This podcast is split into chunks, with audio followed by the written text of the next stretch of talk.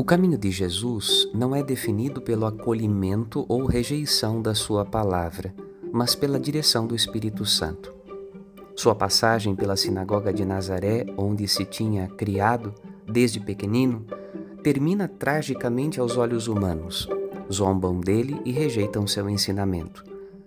Mas assim também fizeram com os profetas Elias e Eliseu, Jeremias e Isaías e todos os outros enviados por Deus. De fato, ensina Jesus, é mais fácil ouvir a palavra ensinada por alguém distante do que a palavra ensinada por alguém próximo de nós. Mas o desejo de Deus é que a palavra esteja próxima do coração e dos lábios de todos os seus filhos e filhas, e todos sejam profetas de Deus. Jesus não para na opinião que alguns têm dele, mas caminha sob o impulso do Espírito. O cristão deve guiar-se pela palavra de Deus e não na opinião dos homens. Meditemos. Santo Domingo, Padre Rodolfo.